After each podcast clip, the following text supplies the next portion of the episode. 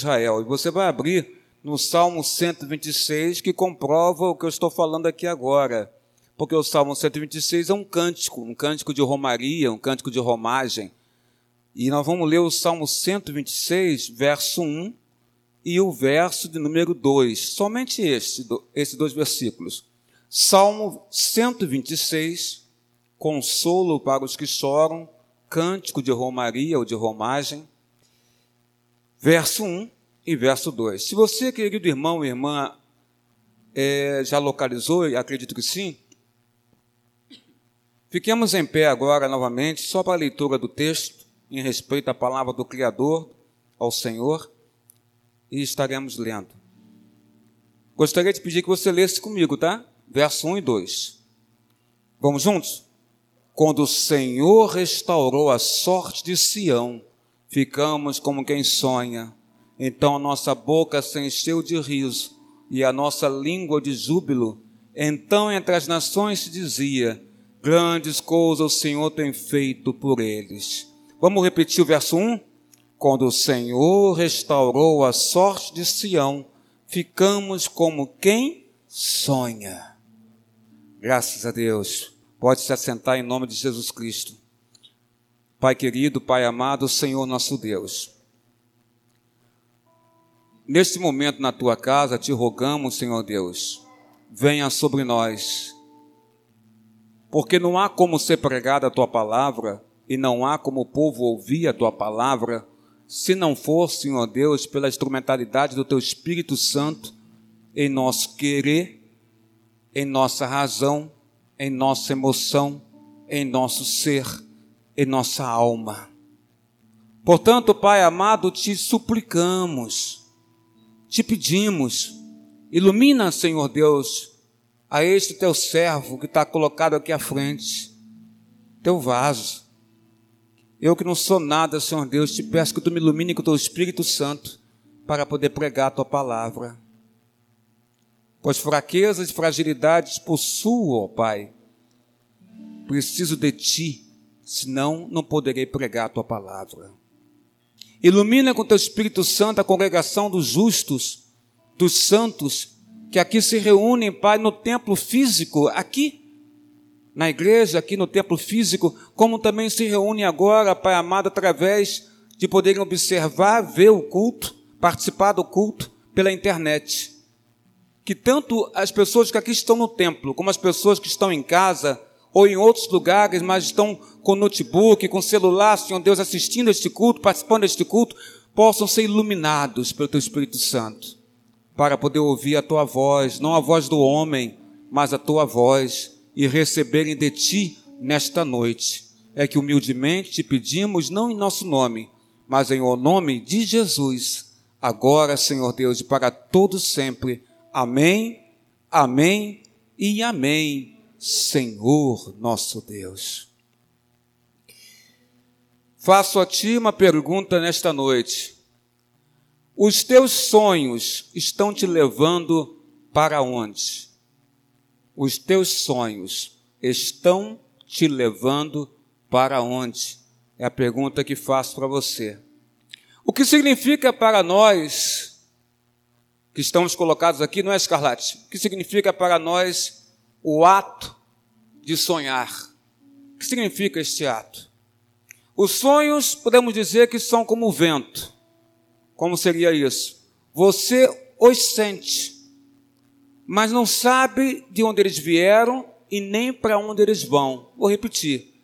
O sonho se assemelham como o vento. Você sente, os sente, mas você não sabe de onde eles vieram e nem para onde eles vão. O sonho nasce como flores no, no território fértil da nossa mente, do nosso cérebro. Os sonhos nascem como flores.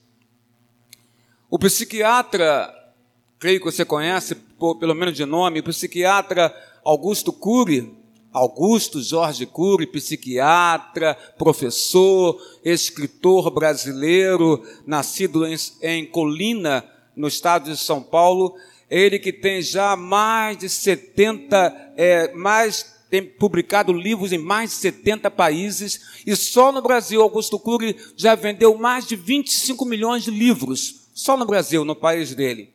Acredito que alguém assim deve ter algo interessante para nos dizer. Psiquiatra Augusto Cury. Augusto Cury, o doutor Augusto Cury, afirma que há dois tipos de sonho. Rita Nobre. Primeiro tipo de sonho, diz o doutor Augusto Cury, são os sonhos produzidos quando nós mergulhamos no sono. Primeiro tipo de sonho é aquele produzido quando você mergulha no sono. Quando você dorme e ao dormir, você sonha.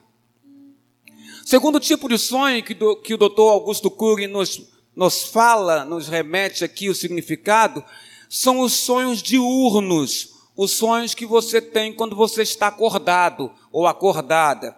São sonhos produzidos quando estamos acordados e vivendo aí a batalha do dia a dia, a batalha da nossa existência, sentindo a vida que pulsa em nosso dia a dia. Acordados, então, vivendo a batalha de cada dia das nossas vidas, seja na profissão, seja no estudo, seja na família, ali vivendo a batalha do dia a dia, nós sonhamos. São chamados sonhos diurnos quando você está acordado.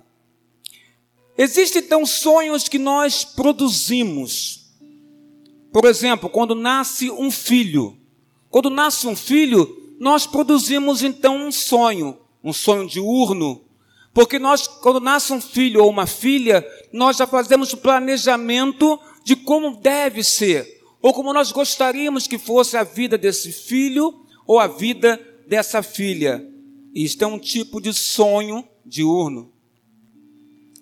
Nós também sonhamos diurnamente quando nós conquistamos um amigo ou uma amiga e nós esperamos muito desta amizade, deste amigo ou desta amiga que nós, entre aspas, achamos que conquistamos. Também sonhamos diurnamente quando nós beijamos quem nós amamos. Quando nós beijamos nossos esposos ou esposas, namorado, namorada, noivo, noiva, filho, filha, avô, avó, pai, mãe, neto, neta, quando nós beijamos quem nós amamos, nós sonhamos também. E sonhamos ter uma vida perfeita, sem erros, sem faltas, sem infelicidades, infelicidades com essa pessoa que nós amamos. A escritura sagrada, né? Ela nos diz, Provérbio 19, versículo 21, muito propósito há no coração do homem, mas o desígnio do Senhor permanecerá. Quando eu olho os sonhos que nós colocamos aqui, que o Dr. Augusto Krug, com tanta sabedoria, ele enumera para nós sonhos quando você dorme, mas e sonhos também quando você está acordado diurnamente. Eu quero falar para você não destes sonhos, mas eu quero dar ênfase a um outro tipo, Romeu, meu querido amigo e irmão, a um outro tipo de sonho. Eu quero dar ênfase, sabe, Everton Barbosa, aos sonhos de Deus. Sonhos de Deus. Eu quero ministrar a ti, Ana, esposa de Everton, uns, os sonhos de Deus. E perguntar à congregação dos santos se você está disposto hoje, nesta noite, a sonhar os sonhos de Deus, sonhos do Senhor. Por isso eu li Provérbio 19, 21, muito propósito lá no coração do homem, mas o desígnio do Senhor permanecerá. Mas eu gosto mais não desta tradução, ainda que eu goste muito da tradução revista atualizada. Mas existe uma tradução que é da Bíblia Viva, nesse versículo 21 de Provérbio 19, que eu gosto mais, porque fala assim para os nossos corações. O homem sonha e faz planos, mas Deus realiza a sua vontade. É, essa é a tradução desse versículo que eu li agora, 21 de Provérbio 19, na revista atualizada, mas na Bíblia viva a tradução é diferente. Ela fala em sonho. Não fala só em propósito, mas fala em sonho. Por isso eu gosto dela. Porque ela fala, o homem sonha, e nós não sonhamos? Irmãs e irmãos e amigos no Facebook. Nós não sonhamos, não fazemos planos, mas Deus sempre realiza a sua vontade, independente dos nossos sonhos. Nós temos um contexto interessante aqui. Nós temos o Salmo 126, que nós Pastor e igreja, igreja e pastor, nós lemos juntos. Salmo 126, versículo 1 e 2, 1 e 2, nós lemos agora. E nós temos um contexto aqui, nesse Salmo 126. O contexto do Salmo 126 nos mostra a vontade de Deus. E o sonho de Deus se realizando na vida desse povo. Que povo? Povo de Israel. Velho Testamento, povo de Israel. O Salmo 126 se refere ao retorno, irmãos. Ao retorno expedito do povo de Israel que estava no cativeiro na Babilônia. Esse povo retorna para casa. Retorna para a sua terra. Esse é o contexto.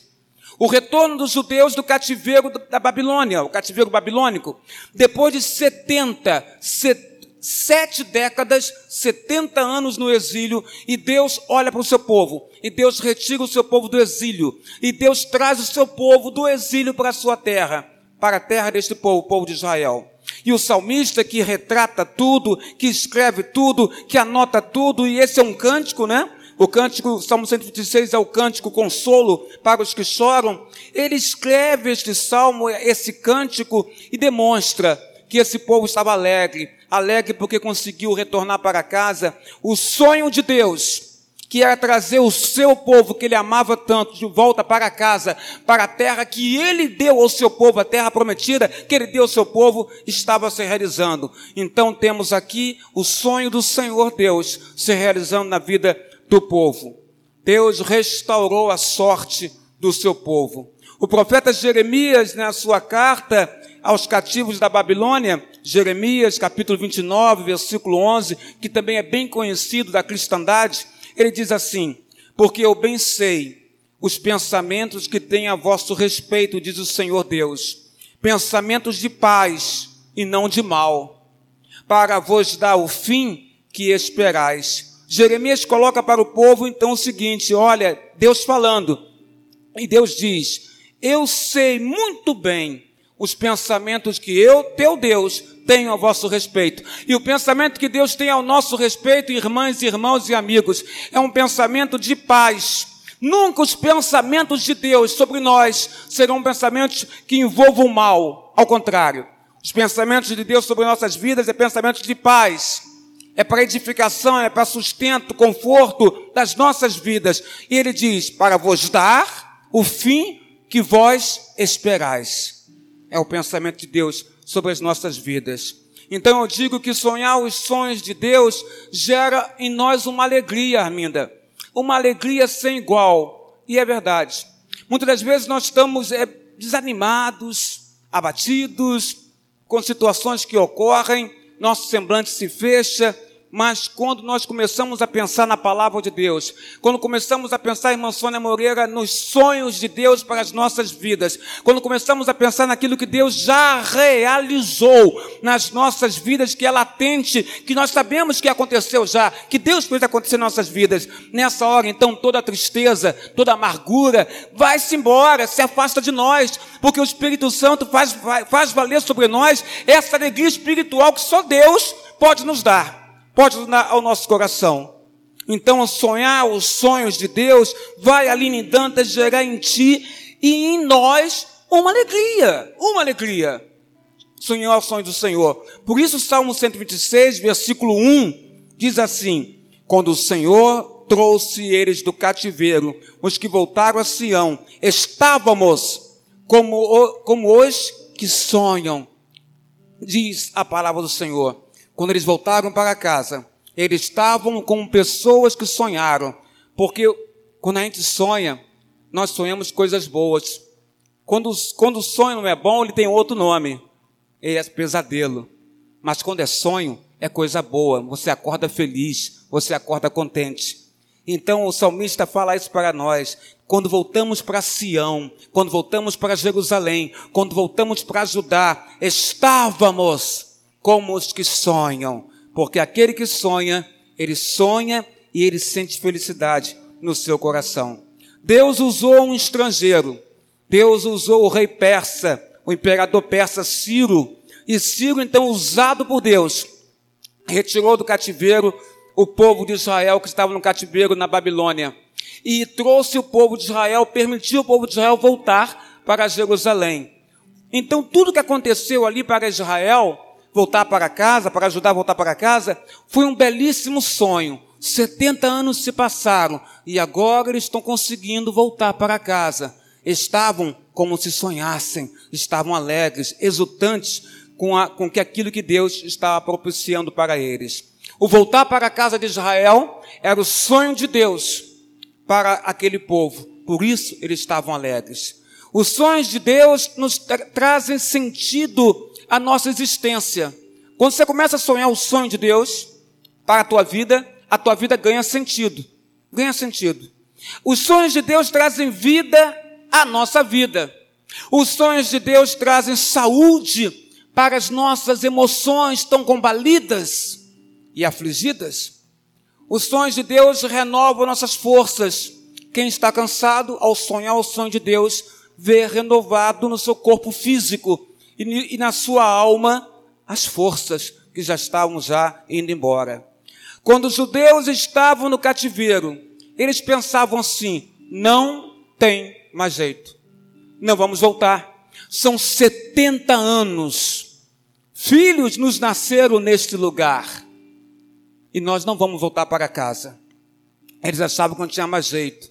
Acharam que os sonhos de Deus de dar uma terra para eles e de eles viverem nessa terra, não iria mais se cumprir, porque eles foram retirados da terra deles e levados para o cativeiro na Babilônia. Não iria mais se cumprir na vida deles. Então, no Salmo 137, outro salmo amado pela cristandade, eles se assentaram aonde? Quem lembra? As margens da onde? Dos rios da Babilônia. As margens do rio da Babilônia. Nos assentávamos e chorávamos. Eles dizem, ali nos salgueiros que lá havia, Salmo 137, versículo 2, 3 e 4.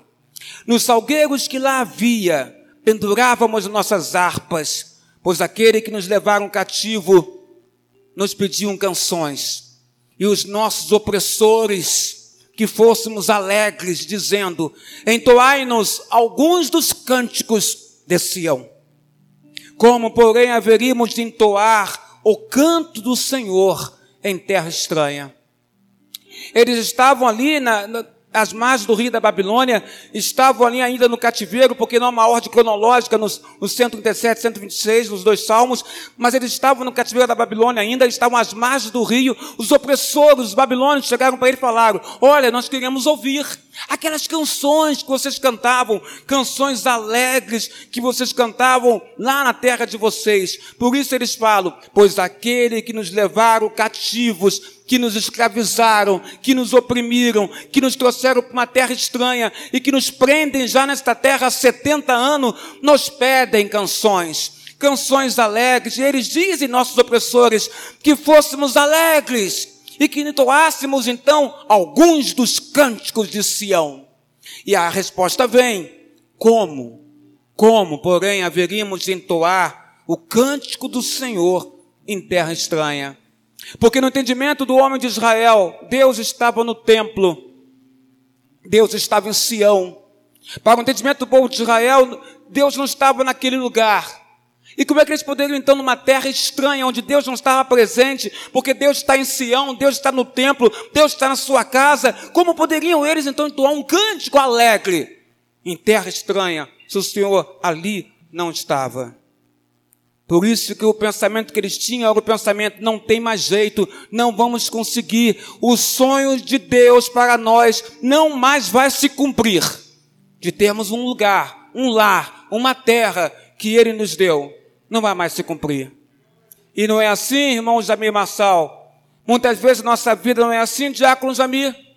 Nossa vida não é assim, em meio às tormentas da vida, sequer às vezes temos força para louvar Deus porque estamos debaixo de tormentas e ficamos sem força para cantar, para glorificar, para louvar ao Deus que merece todo louvor que venha do nosso coração e da nossa alma. As tormentas da vida nos tiram o ânimo para louvar a Deus. E eles estavam assim: não dá, não dá para cantar aqui. Não dá para pegar as nossas harpas, nós penduramos nos salgueiros. Sabe o que significa isso? Significa que não vamos tocar que não vamos cantar neste lugar. Deus não está nesse lugar. Mas Você quer sonhar os sonhos de Deus na sua vida? Então vai para ti três orientações. A primeira, se você quer sonhar o sonho de Deus, guarde o seu coração. Porque se você não guardar o seu coração, não tem como sonhar o sonho de Deus. A Bíblia diz para nós, Provérbio 4, versículo 23, sobre tudo que se deve guardar, guarda, igreja, o teu coração. Porque dele procedem as fontes da vida. Guarde seu coração e digo para você, irmão, dentro da palavra de Deus, porque as fontes da vida, o significado de fontes da vida é a palavra de Deus. Então, quando o sábio diz, sobre tudo que se deve guardar, guarda o teu coração, porque dele procede as fontes da vida. Ele está dizendo, guarde o teu coração nas fontes da vida, que é a palavra de Deus. Guarde o teu coração em Jesus. Por que Jesus? Porque Jesus é a palavra viva de Deus. É o Verbo encarnado, é o Logos que desceu dos céus e veio à terra. Jesus é a palavra viva do Senhor Deus. Então, tu, sobre tudo que se deve guardar, guarda teu coração, porque dele procede as fontes, as fontes da vida, porque dele procede Cristo que está dentro de ti. Você que conhece a palavra do Senhor, guarde seu coração, guarde em Jesus, guarde em Deus, guarde da palavra de Deus, obedecendo essa palavra. Quer sonhar o sonho de Deus? Quero, pastor. Primeira coisa, guarde seu coração. A segunda coisa, se você quer sonhar o sonho de Deus, ouça a voz dele e veja qual é a vontade dele. E aí nós observamos Abacuque, capítulo 2, versículo 1. O profeta Abacuque. E ele diz assim: Por-me-ei, por-me-ei na minha torre de vigia. Colocar-me-ei, colocar-me-ei sobre a fortaleza. E vigiarei para ver diz Abacuque, o que Deus me dirá, e que resposta eu, Abacuque, terei a minha queixa. Por-me-ei na minha torre de vigia. Torre de vigia é um lugar alto. Você tem um castelo, você tem uma fortaleza, você tem uma torre. A torre é um lugar alto. E ela é de vigia. Na torre você consegue olhar para todos os lados. Então Abacuque fala: Eu vou me colocar na minha torre de vigia, eu vou vigiar, eu vou ficar atento. Colocar-me-ei sobre a fortaleza. Fortaleza significa um lugar que ele está protegido. Ele está na torre, está vigiando tudo, mas ele está guardado. Ele está protegido. E ele fala: E vigiarei. Na torre de vigia, na fortaleza, protegido e guardado, vigiando tudo, vigiarei. O que, Abacuque? O que, que você quer vigiar? Eu vigiarei, vigiarei para ver, porque eu quero ver o que Deus me dirá e que resposta eu terei à minha queixa. Talvez você esteja desta forma, como está colocado aqui em Abacuque 2, verso 1. Talvez você tenha queixas. Então se coloque na torre de vigia. Fique na fortaleza que é o Senhor. Deus é o nosso refúgio, Deus é a nossa fortaleza, Deus é o nosso castelo forte. E vigia. Vigia para ver, ouvir e ver o que Deus quer te dizer o que Deus vai te dizer e que resposta Ele, Deus, vai ter sobre a sua queixa. Abacuque, capítulo 2, versículo 1. Ouça a voz de Deus e veja qual é a vontade de Deus sobre a sua vida. A terceira e última orientação em relação a, sonhar o sonho de Deus Espere o tempo necessário para que os sonhos de Deus cumpram na sua vida, porque o tempo do sonho de Deus se cumprir na sua vida será o kairós de Deus, e não o cronos, que é o nosso tempo humano. O tempo de Deus irá acontecer sobre a minha e a sua vida, mas eu tenho que ter paciência para esperar esse tempo. A questão é que às vezes nós não temos a mínima paciência, porque estamos tão saturados, tão já incomodados, tão já perseguidos e abatidos em relação a certas situações, que a gente não tem mais paciência para esperar. Mas quem quer sonhar o sonho de Deus tem que aprender a ter paciência. Espere o tempo necessário para que o sonho dele se cumpra na sua vida. A Bíblia fala para nós, Eclesiastes 3, verso 1. Tudo tem o seu tempo determinado. Não é assim? E há tempo para todo propósito, igreja, debaixo do céu. Tudo tem seu tempo determinado. E há tempo para todo propósito que vem do Senhor, debaixo do céu, para acontecer sobre você. Sonhar os sonhos de Deus é nós fazermos parte do sonho dele. Se eu estou sonhando o sonho que é dele, eu estou fazendo parte do sonho do meu Deus. Eu estou colaborando com os projetos divinos, colaborando, para que eles se realizem. E colaborar com os projetos divinos não é para qualquer um, não, tá? São para os escolhidos. Colaborar para o projeto divino são para os escolhidos, escolhidos de Deus, ainda que sejam homens que nem conheçam a Deus, como Ciro foi escolhido para deixar o povo é, sair liberto para Jerusalém. Sonhar os sonhos de Deus e cooperar com esses sonhos são para os escolhidos do Senhor, não é para qualquer um. É preciso ter fé, muita fé. É preciso crer num Deus invisível, porque você não vê Deus, mas você sente Deus. Você percebe Deus. Você sente Deus na sua vida, você sente Deus na sua alma. A sua alma anela, como diz a Bíblia Sagrada nos Salmos, anela, anseia pela presença do Criador. Nossa alma pede, clama pela presença do Criador, desse Deus invisível, que ninguém vê, mas que vive, reina, vive em nossos corações. Ter fé, crer no Deus invisível e obedecer a Ele, mesmo quando as circunstâncias não forem favoráveis. E, e às vezes elas não são. Mas mesmo assim você vai ter fé. Você vai crer no Deus invisível e você vai obedecer o Logos, a palavra viva de Deus que é Jesus. Eu quero falar de Noé. Noé era um homem de fé. Noé, aquele que construiu a arca. Homem de fé. Noé soube ouvir a voz do Criador. O Criador chega para Noé e fala ao coração dele. Noé entende a motivação do coração do Criador. E Noé se submete à criação ou à motivação do Criador está passando para ele. Noé se submete a instruções que vêm do Criador. O Criador diz para Noé: Noé, construa uma arca. E Noé começa então a construção daquela arca, aquele grande barco com a dimensão, com as dimensões de um poderosíssimo navio.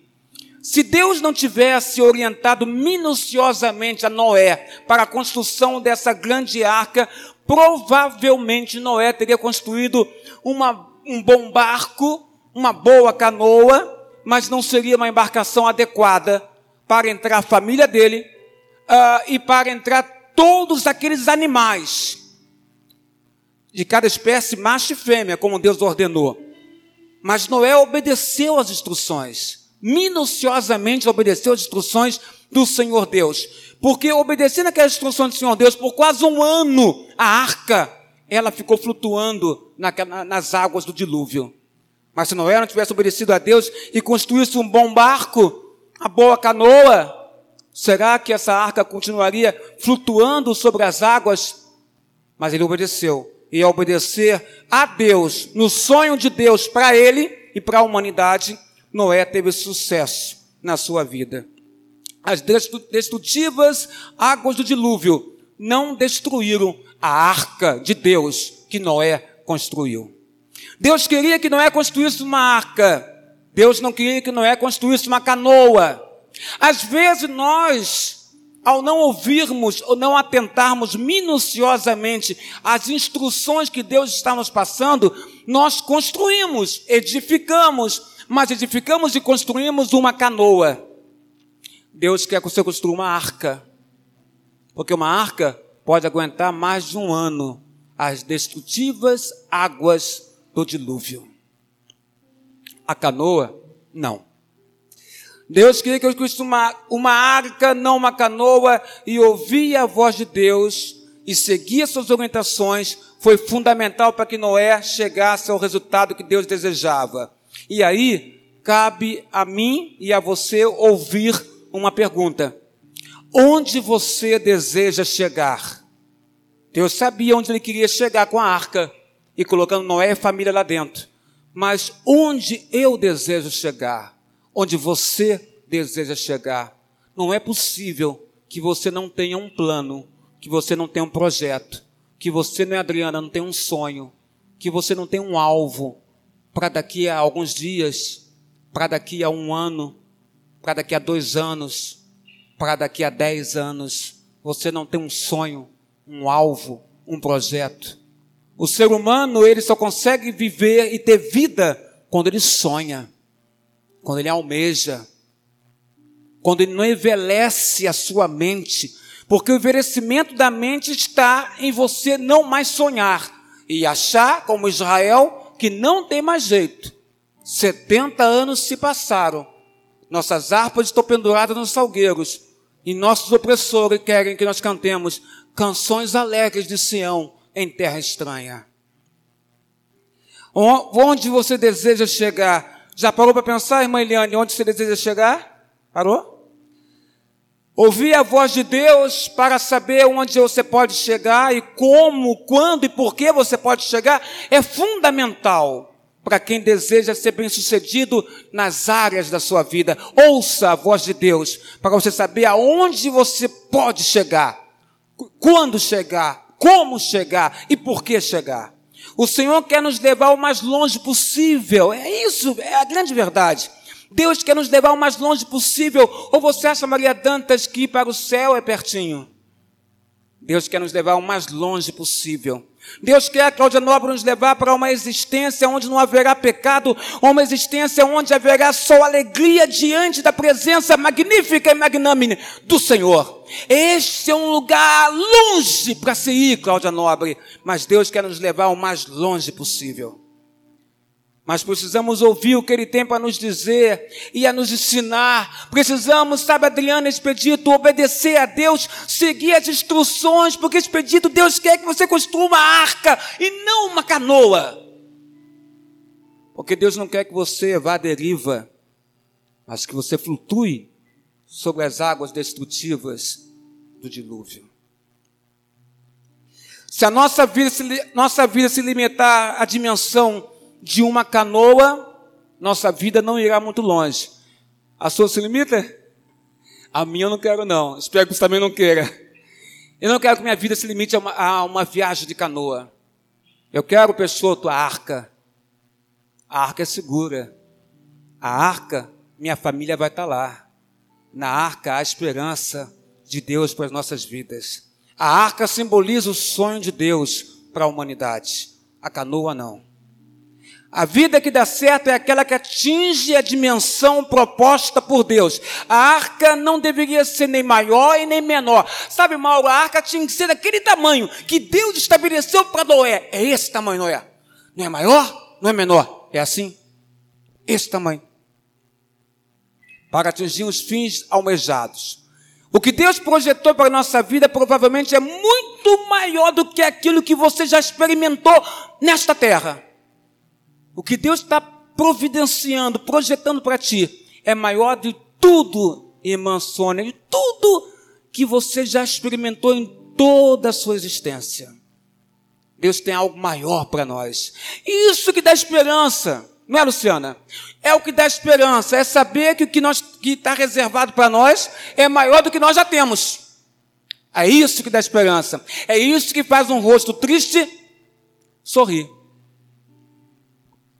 É o que nos dá esperança.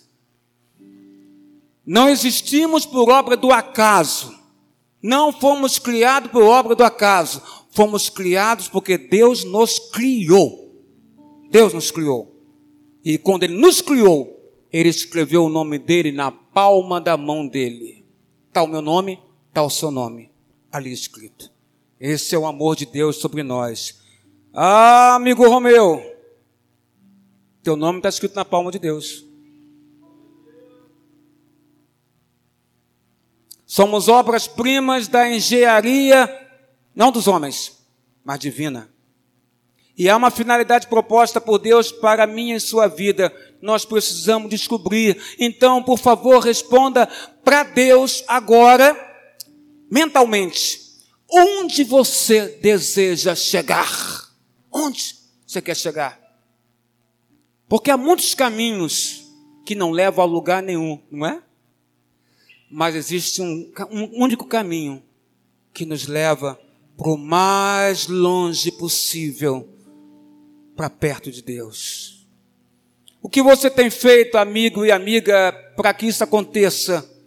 Para que você possa chegar onde você deseja chegar.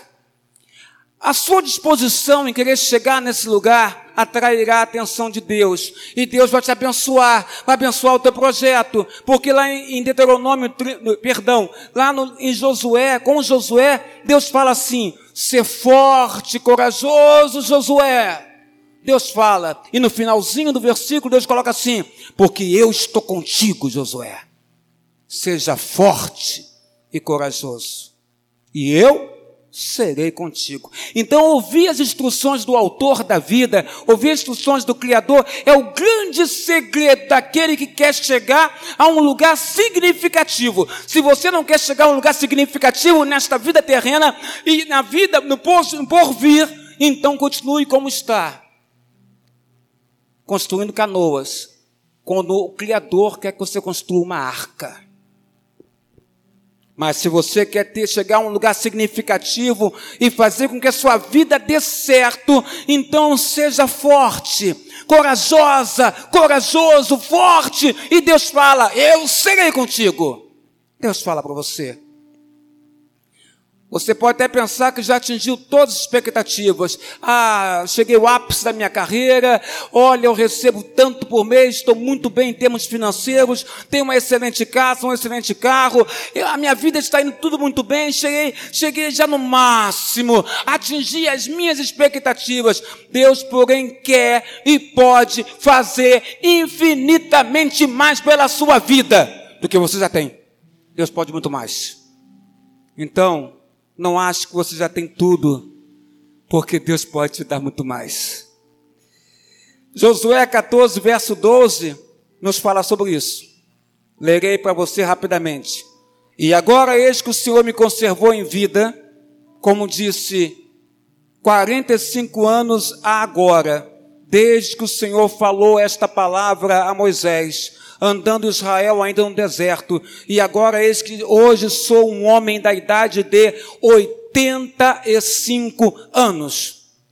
E ainda hoje estou tão forte como no dia em que Moisés me enviou. Qual a minha força então era, tal é agora a minha força para a guerra, para sair e para entrar. Agora, pois, dai-me este monte, Hebron, de que o Senhor falou aquele dia, pois naquele dia, Josué, tu ouviste que os anaquins estão ali, grandes e fortes cidades ali, ali, porventura o Senhor será comigo para os expelir, como o Senhor disse. Josué 14, verso 10 ao 12. É Caleb. Caleb com 85 anos de idade, lembrando a Josué o que Deus tinha colocado para ele e dito para ele que a terra era dele, dele, dele Caleb. E agora então ele pede a Josué, Josué, dê a mim o que é de direito, o que Deus me deu. Hoje eu estou com 85 anos e sou tão forte como eu era antes, tenho tanto vigor como eu tinha antes. Porque na verdade, irmãos, Envelhecimento não está no corpo, como aparece exteriormente para nós. Envelhecimento está na mente, está no cérebro, quando você se acha incapaz. Caleb tinha 85 anos, mas a mente dele não estava envelhecida. Então ele fala: sou tão forte agora, quando eu era 45 anos atrás. Me dê esta terra, e eu sei que há anaquins, eu sei que há gigantes, eu sei que há povos poderosos, mas Deus será comigo, Josué, e eu vou entrar na terra de Hebron, que foi dada para mim. E ele foi, e ele foi. Então não me diga que você não pode sonhar os sonhos de Deus só porque a idade chegou para você. Não me diga que você pode sonhar os sonhos de Deus só porque você se sente já uma pessoa envelhecida pela idade. 70, 75, 80, 85, não importa a idade. Caleb tinha 85, mas ele tinha a mente jovem. A mente não envelheceu. E ele sabia o que queria. E ele fez aquilo que Deus colocou para ele. Caleb sonhou o sonho de Deus. Deus tinha sonhado para ele aquela terra. Então ele fala: a terra é minha, foi dada por Deus. Me permita aí, Josué, porque eu sou tão forte como era há tempos atrás. Sonhe, irmão, o sonho de Deus. Deus deseja descortinar para ti novas possibilidades diante dos seus olhos, a fim de que você cresça em todas as áreas e pessoas ao seu redor sejam contagiadas por você. Ao olharem para você, elas vão se contagiar pelo entusiasmo, pela vontade, pela disposição e não vão conseguir entender o que está acontecendo, como você tem tanta força para fazer aquilo que você quer fazer. Sabe por quê? Porque você está sonhando o sonho de Deus e obedecendo minuciosamente o que Deus colocou para ti. Eu digo que você pode ir muito longe, mais longe que você já está agora. Eu digo para você: há um caminho diante de você ainda inexplorado. Não é maravilhoso? Não importa se temos 30 anos, 25, 18, 15, 14, 50, 70, 80, 90, não importa a idade. Eu digo, sabe, querido irmã Maria Dantas, que há um caminho diante de nós ainda inexplorado. Inexplorado. O seu futuro, irmã, está à espera para ser construído. Isso é lindo. O nosso futuro está à nossa espera para ser construído. Por quem? Por Deus. Deus quer ampliar o comprimento da sua vida, a largura e a altura da sua vida. Sendo assim, nunca se assuste diante de algo novo, porque se algo novo é Deus que está permitindo acontecer na sua vida algo nunca vivido, nunca experimentado, é novo, é difícil, é complicado. Mas se Deus está permitindo, fique tranquila, fique tranquilo, não se assuste diante de algo novo, porque Deus quer ampliar o comprimento, a largura e a altura da sua vida. Não limite a sua capacidade. Não é o que você faz? Que eu faço também? Não limite as suas possibilidades. Elas são inúmeras. Não limite. Pense grande, porque tu, teu Deus é grande. Jamais tenha medo de alcançar a realização dos seus sonhos. Não tenha medo. Qual é o teu sonho? É voltar? Você vai voltar. Se, se você sonhar o sonho de Deus, você vai voltar e vai ser feliz. É ficar então você será feliz onde você está, porque é o sonho de Deus para a sua vida. Mas não tenha medo de alcançar a realização dos seus sonhos e projetos. Sonhe os sonhos de Deus para a sua vida. Ouça a voz dele no seu coração. Pastor, como é que eu faço para ouvir a voz dele no meu coração? Eu vou te dizer. Fique em silêncio e ouça Deus falar ao seu coração. Deus te abençoe. Em nome de Jesus.